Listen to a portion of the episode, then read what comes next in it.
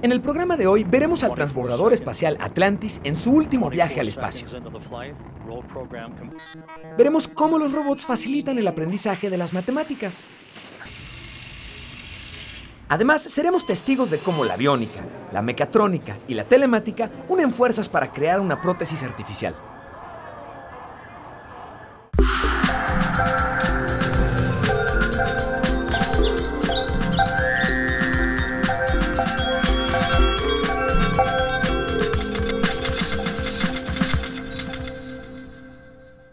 Hola, ¿qué tal? Bienvenidos a Factor Ciencia. Yo soy Emilio Saldaña y en esta ocasión estamos visitando las instalaciones de mecatrónica en el Instituto Politécnico Nacional.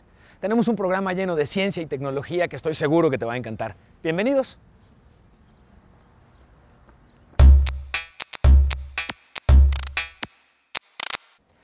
El avance de la tecnología ha sido fundamental para explorar nuevos mundos. La Agencia Espacial de Estados Unidos cuenta con los ejemplos más sobresalientes, que entre otras cosas han permitido al hombre conocer más acerca de cómo es Marte. Gracias a los robots, el hombre ha podido conocer otros planetas. Es el caso de las naves gemelas Vikingo 1 y 2. Fueron las primeras misiones exitosas de la Agencia Espacial de Estados Unidos a Marte. Llegaron el 20 de julio y el 3 de septiembre en 1976 aterrizaron con suavidad gracias a un sistema de propulsión. Constataron por primera vez cómo es el ambiente marciano, un sitio rocoso y árido, con volcanes inactivos y profundos acantilados. En su atmósfera hay dióxido de carbono, nitrógeno y argón, por lo que los humanos no podríamos respirar en él. De hecho, no se encontró evidencia de vida. La temperatura promedio al atardecer es de menos 30 grados centígrados, así que no hay agua líquida. La misión que duraría 90 días concluyó seis años después, con una nueva versión sobre Marte y un archivo de 50.000 imágenes. A las vikingos siguió el proyecto Mars Pathfinder y su vehículo Sojourner. Llegó al planeta rojo el 4 de julio de 1997 y concluyó su transmisión el 27 de septiembre de ese año. Envió 16.500 imágenes así como datos sobre los fuertes vientos del planeta y la composición química del suelo. Uno de sus mayores logros fue realizar un aterrizaje sencillo y menos costoso, gracias a una cápsula que justo medio minuto antes de tocar el suelo despliega una serie de bolsas de aire que amortiguan la caída. Los siguientes robots en llegar fueron Spirit y Opportunity. Estaban diseñados para trabajar solo tres meses, pero lo hicieron por años. Spirit suspendió sus funciones en marzo de 2010. En su recorrido encontró minerales indicadores de la existencia pasada de grandes mares, incluso de vida. Opportunity aún trata de llegar a una nueva meta. En siete años ha recorrido 26 kilómetros. Su cámara ha captado momentos como un impresionante atardecer a su lado. El robot más reciente en aterrizar fue Phoenix en 2008. Su mayor aportación fue analizar con más detalle la composición atmosférica de Marte y reforzar las teorías sobre la existencia de grandes mares en el pasado. Concluyó sus operaciones a cinco meses de su llegada. Ahora la NASA da los toques finales al Curiosity, el vehículo robótico de exploración espacial más grande y sofisticado construido hasta hoy. Su misión será curiosear por la superficie de Marte y recolectar toda clase de datos que puedan ayudar a descubrir si existió vida en Marte o si aún existe. Su lanzamiento está planeado para noviembre de 2011. The first thing we do after we land, uh, since landing is one of the most traumatic experiences this rover will go through, is just to uh, ask the rover to tell us that it's all okay. So we spend the first few days on Mars uh, checking all the systems out, going through every subsystem one by one and then looking at all the instruments, make sure they survived launch and landing. Uh, and then we'll start slowly um, doing some science.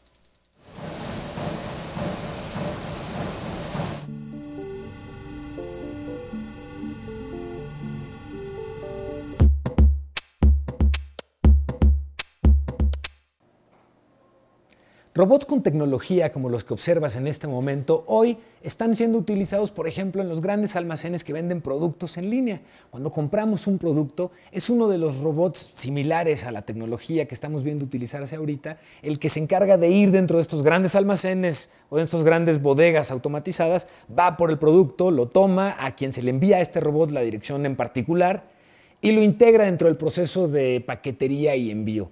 En el caso de los robots que estamos visitando hoy en uno de los laboratorios de mecatrónica del Instituto Politécnico Nacional, estos robots en particular, el robot central es el robot que está a cargo de la dirección que llevan los otros dos robots. Los robots de los costados están replicando esa información que el robot del centro les está enviando. Es parte del trabajo de dos tesis, una de ellas sobre control de formación y marcha en tiempo discreto. Y es parte de la información que hoy a través de los robots tenemos disponible y que están buscando mejorar nuestra calidad de vida. En el sector educativo, por ejemplo, los robots tienen hoy una función sumamente importante. Si combinamos hoy, por ejemplo, bloques Lego más robots, podemos lograr que ciertos procesos matemáticos sean aprendidos mucho más fácil por los niños. Vamos a ver. Parecen juguetes, pero detrás de ellos hay mucha ciencia y tecnología. Tres bloques. Fueron diseñados con softwares de robótica y elementos de inteligencia artificial para ayudar a los niños a aprender las matemáticas. De lo más reciente que tenemos es este, que se llama WeDo. Es un robot que es para niños chicos de, a partir de 7 años de edad.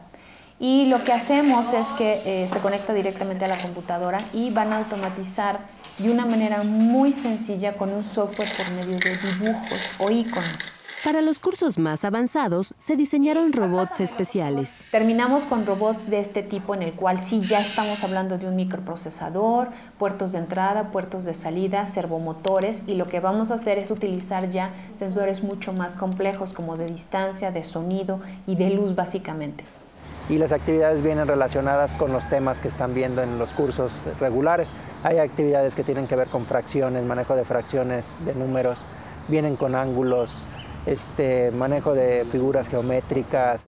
Al jugar y aprender con estos robots, los estudiantes entran en contacto con softwares de robótica que generalmente usan científicos y empresas para automatizar procesos. Nosotros hacemos es apoyamos con software, con capacitación y con la donación de algo de, de hardware para que niños de primaria, desde primer año hasta sexto, empiecen a trabajar no solamente con el robot muy educativo, sino con el software que nosotros diseñamos, que es Labio, que es un software profesional que van a poder usar a lo largo de su vida si deciden ser ingenieros o, o investigadores. Los robots se pusieron a prueba en una primaria pública de Veracruz, con muy buenos resultados. Eso hace que los niños también trabajen en equipo y algo bien interesante es que un niño puede enseñarle a otro niño los niños de cuarto podrían enseñarle a los de tercero y los de quinto a cuarto, etc. Y eso es, perdón, bien motivante porque también se hace un niño transmisor de conocimiento. Miren, nos reciclamos, ahorramos energía y de agua y todo, pero...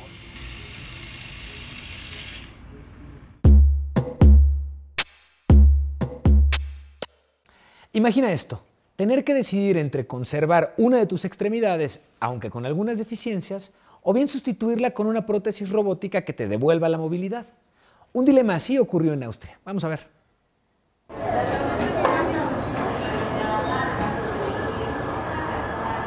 El cirujano austriaco Oscar Asman propone un controversial procedimiento para ayudar a pacientes que tienen inmovilizado un miembro. Consiste en amputar el miembro inmóvil y adaptar en su lugar una prótesis biónica. Für einen rekonstruktiven Handchirurgen sind das Glücksgefühle, die man vielleicht gar nicht so beschreiben kann. Für jemanden, der weiß, was es bedeutet, einen einfachen Bleistift von einer Oberfläche aufzugreifen oder eine Flasche in die Hand zu nehmen, ist das äh, äh, ein sehr befriedigendes Gefühl. El procedimiento se ha aplicado en dos pacientes que perdieron la movilidad de su mano, uno por electrocución y otro en un accidente de motocicleta.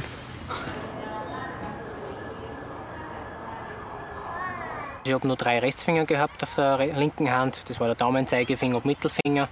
und die Hand war ohne Funktion, also ohne Bewegung und auch gefühlslos. Das heißt, wenn ich mich jetzt irgendwo gezwickt oder gebrannt habe, ich habe das nicht gespürt. Und das war immer wie, wie ein Teil, der was nicht zum Körper dazugehört, wie, wie ein Fremdkörper sozusagen. Ja. Los resultados han sido satisfactorios. Los cirujanos esperan que el procedimiento se estandarice y ayude a más pacientes que han perdido la movilidad de un miembro.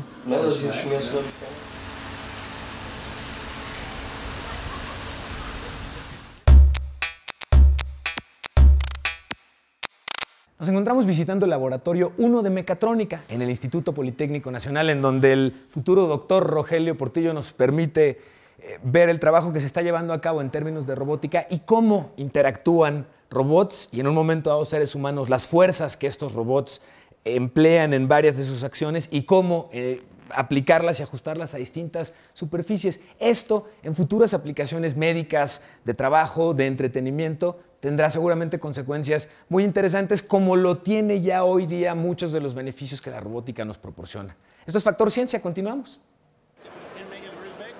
Tecnólogos en Taiwán desarrollan un nuevo tipo de pantalla flexible que permitirá ver con mayor realismo videos en tercera dimensión. Se trata de una pantalla de menos de 5 milímetros de espesor que puede doblarse, enrollarse o hacerse curva sin que se rompa, rasgue o pierda su capacidad. Aún está en fase de prueba, pero ya ha demostrado ser un prototipo con viabilidad comercial.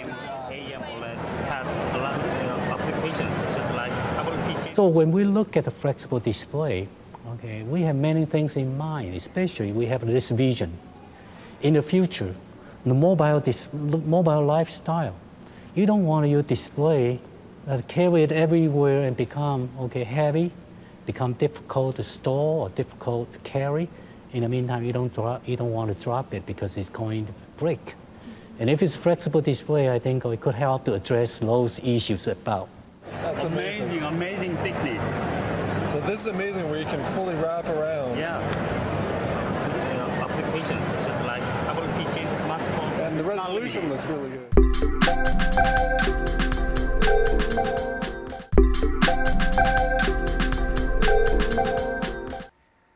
La comunidad científica se encuentra de luto por el fallecimiento del doctor Alfonso Serrano Pérez Grobas, uno de los astrónomos más importantes de nuestro país. Fue él quien coordinó el proyecto del Gran Telescopio Milimétrico en Puebla. Su dedicación a la construcción de este instrumento fue ampliamente reconocida. Se empeñó, y lo logró, en que fuera uno de los telescopios más poderosos del mundo. El proyecto es un proyecto científico válido para hacer ciencia de frontera. Es un instrumento de nivel mundial, como les digo, será el más grande del mundo. Pero además es un proyecto que eh, dejará a México nueva tecnología. Alfonso Serrano Pérez Grobas estudió la licenciatura en física y matemáticas en la UNAM. Obtuvo el grado de maestro en la Universidad de Cambridge y de doctor en la Universidad de Sussex, en Inglaterra. Se desempeñaba como director general del observatorio ubicado en el volcán Sierra Negra, en Puebla. Trabajaba a más de 4.500 metros sobre el nivel del mar. La madrugada de este martes falleció víctima de cáncer, sin embargo, su legado como científico y observador celeste estará siempre presente en la comunidad astronómica mundial. Descanse en paz el doctor Alfonso Serrano Pérez Grobas. Esta es una de las ventanas más poderosas para develar los misterios del universo. Se encuentra en México y ya arrojó sus primeras imágenes. Se trata del Gran Telescopio Milimétrico, una herramienta de observación ubicada en la cima del volcán Sierra Negra en el estado de Puebla. Forma parte de un proyecto binacional encabezado por el Instituto Nacional de Astrofísica, Óptica y Electrónica en México y la Universidad de Massachusetts en Estados Unidos, que tiene como objetivo descubrir más sobre el origen del cosmos. The scientific goal of the, the LMT is extremely broad, and it's basically how does structure form and evolve throughout the evolutionary history of the universe. And that means that we're able to study and detect the formation of, of comets, of planets um, around uh, nearby stars. A diferencia de los telescopios ópticos, el gran telescopio milimétrico no solo capta la luz visible, sino que tiene una serie de instrumentos que le permiten recibir diferentes tipos de radiación y convertirlas en imágenes. Principal virtud es ser la antena más grande de su, de su tipo, capaz de realizar observaciones a, a, longitudes de onda de un milímetro. Entonces ese es su nicho fuerte. Como tal, lo que nos permite es observar eh, zonas frías del universo, que son las zonas donde se forman planetas, estrellas, galaxias, y por lo tanto es un telescopio particularmente poderoso. Su primera observación fue una galaxia ubicada a 12 millones de años luz. Sin embargo, los especialistas esperan poder captar las ondas más antiguas y lejanas del universo que fueron emitidas hace 13 mil millones de años. We're able to study the physics of star formation in, in very distant galaxies, and we're also able to study uh, the microwave backgrounds, the relic radiation from the, uh, from the Big Bang.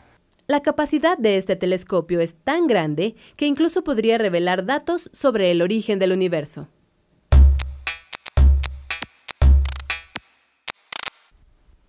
En estos momentos estamos viviendo el fin de una era que dio enormes frutos para el desarrollo tecnológico de los siglos XX y XXI.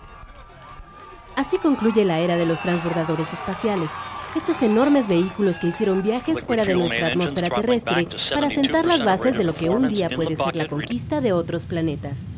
El último viaje lo hizo el Atlantis. El Atlantis fue el cuarto transbordador en ser construido. Realizó su primer viaje en 1985 en una misión para el Departamento de Defensa de Estados Unidos.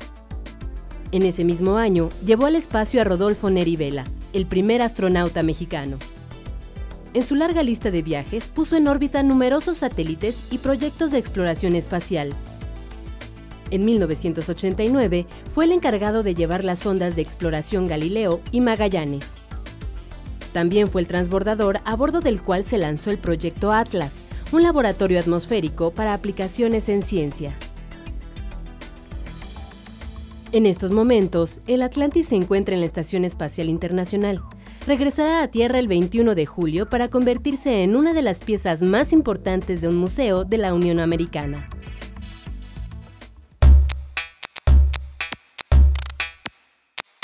En el escenario de un concierto ya no solo vemos el talento de los músicos, ahora vemos también sumados los avances tecnológicos que te vamos a presentar.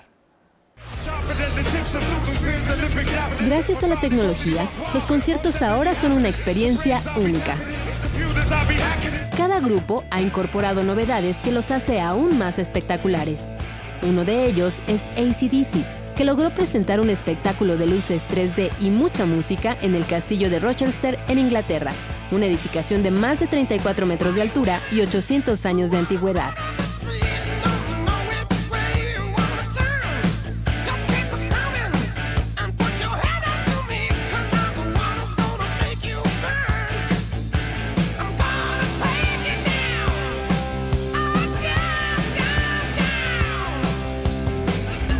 Tecnología futurista de la ópera rock The Wall, Roger Waters también ha impresionado a sus seguidores con imágenes 3D, sonido cuadrafónico y una presentación que incluye cuadros aéreos y títeres gigantes.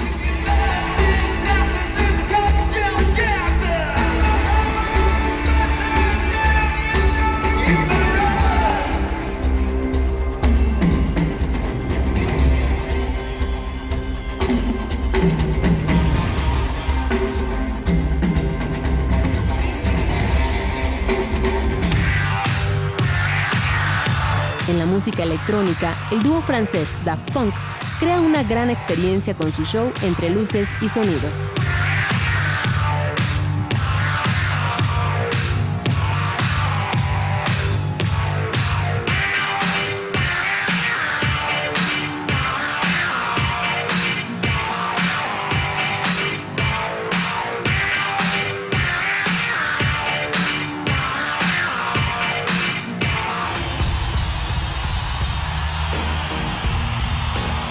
Conciertos virtuales también han competido con la realidad.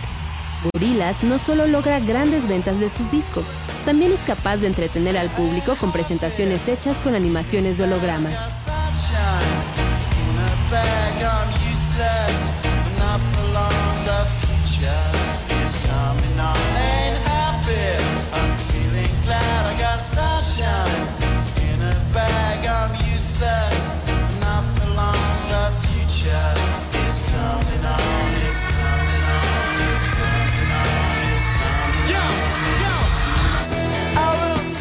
Los expertos aseguran que ha sido YouTube el que ha logrado presentar el espectáculo más grande del mundo. Durante su gira 360 grados, la banda irlandesa presentó a la garra, una enorme estructura de 50 metros de altura y cuatro tentáculos que cubren el escenario, el más grande de la historia. Mide 64 metros de ancho y está inspirado en la estructura del Them Building, el Aeropuerto Internacional de Los Ángeles. Es dos veces mayor que el escenario que los Rolling Stones utilizaron en su gira A Bigger Band. El techo octagonal de 24 metros de altura se sostiene con cuatro patas, cada una con estroboscopios y reflectores que apuntan al escenario y sostienen 400 altavoces dirigidos en cuatro direcciones. Así, cada una de las patas tiene un sistema de sonido capaz de poder ofrecer un concierto en cada una. Sobre el techo hay una torre con 34 luces robóticas. El acero que lo forma está recubierto por malla plástica para protegerlo del sol o la lluvia. Para instalarlo se necesitaron 257 trabajadores. Su costo es de 35 millones de dólares.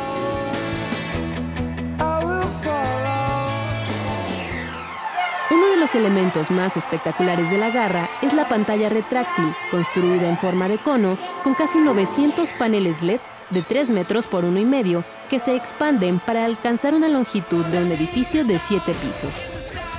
Además, tiene tecnología 3D para proyectar escenas en vivo del concierto, gráficos y letras de canciones. El peso total de la garra es de 254 toneladas y viaja de ciudad en ciudad en 120 camiones.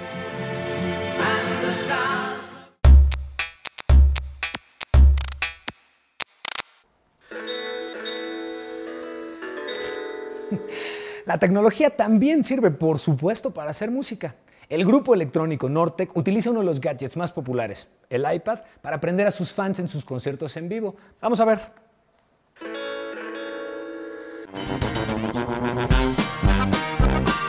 La música de banda, la tambora sinaloense y hasta los acordeones del norte se mezclan con ritmos electrónicos gracias al iPad. Los responsables de este sonido son Nortec, un colectivo de música originario de Tijuana, Baja California. Durante sus conciertos usan tabletas y otros dispositivos de última generación. Uno de sus mejores instrumentos es la versión portátil del Reactable que fue lanzado a finales del 2010, dando con ello a los amantes de la música electrónica nuevas oportunidades para crear sonidos en un ambiente multitáctil.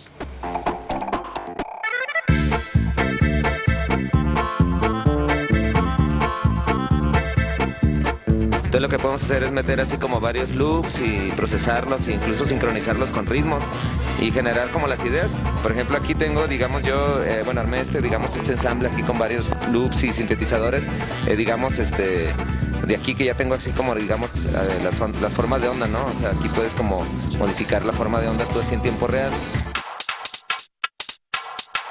El acelerómetro con el que vienen equipados todos los iPads permite tocar notas simplemente agitando el dispositivo.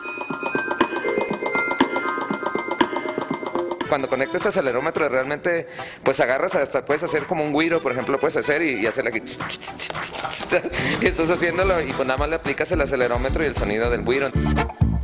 Otra sorprendente posibilidad que brinda esta tecnología inalámbrica es que durante un concierto el público puede incluso participar en la creación de la música.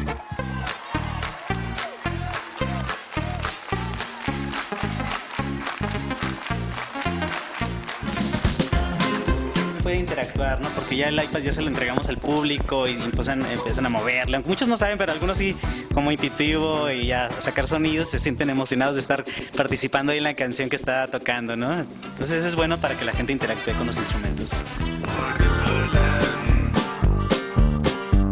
Nortec ha impartido talleres para jóvenes con el fin de enseñarles a usar las nuevas tecnologías y aprender una manera alternativa de hacer música electrónica.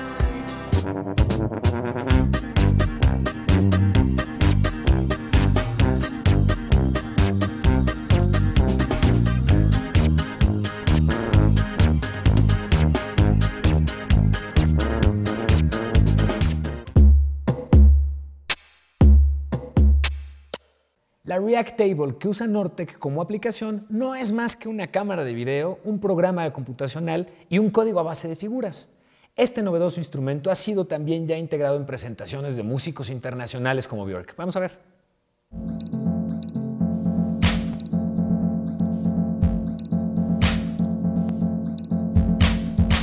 Se llama React Table. Está inspirado en los sintetizadores de los años 70, pero utiliza tecnología de vanguardia.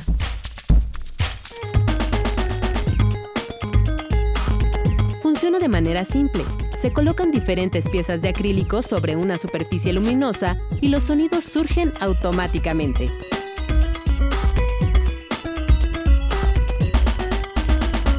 Yo lo usé y me divertí mucho, van, van saliendo sonidos sin, sin necesariamente este, que los busque, pero eso es lo interesante también, ¿no? Su plataforma hace que sea sencillo manejarlo por primera vez, pero también cumple con las exigencias que requiere un músico experto.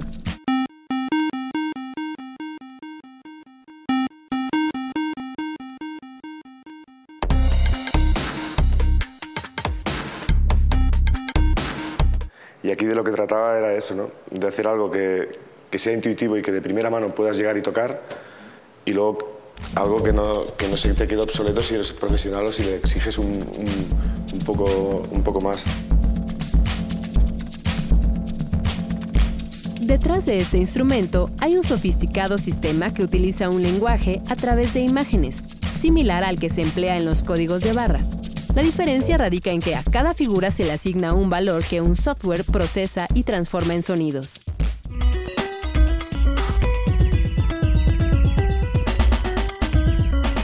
Mira, cada pieza tiene estos códigos que nosotros le llamamos fiducials. Estos códigos han sido creados por el ordenador mismo. Entonces, cuando tú lo pones encima de la mesa, la- una cámara debajo reconoce exactamente qué código es y qué, qué función tiene. El React Table fue desarrollado por el Grupo de Tecnología Musical de la Universidad Pompeu Fabra de Barcelona. Actualmente existen solamente una docena de ellos en el mundo. Sin embargo, podría convertirse en uno de los precursores de formas nuevas de hacer música en el futuro.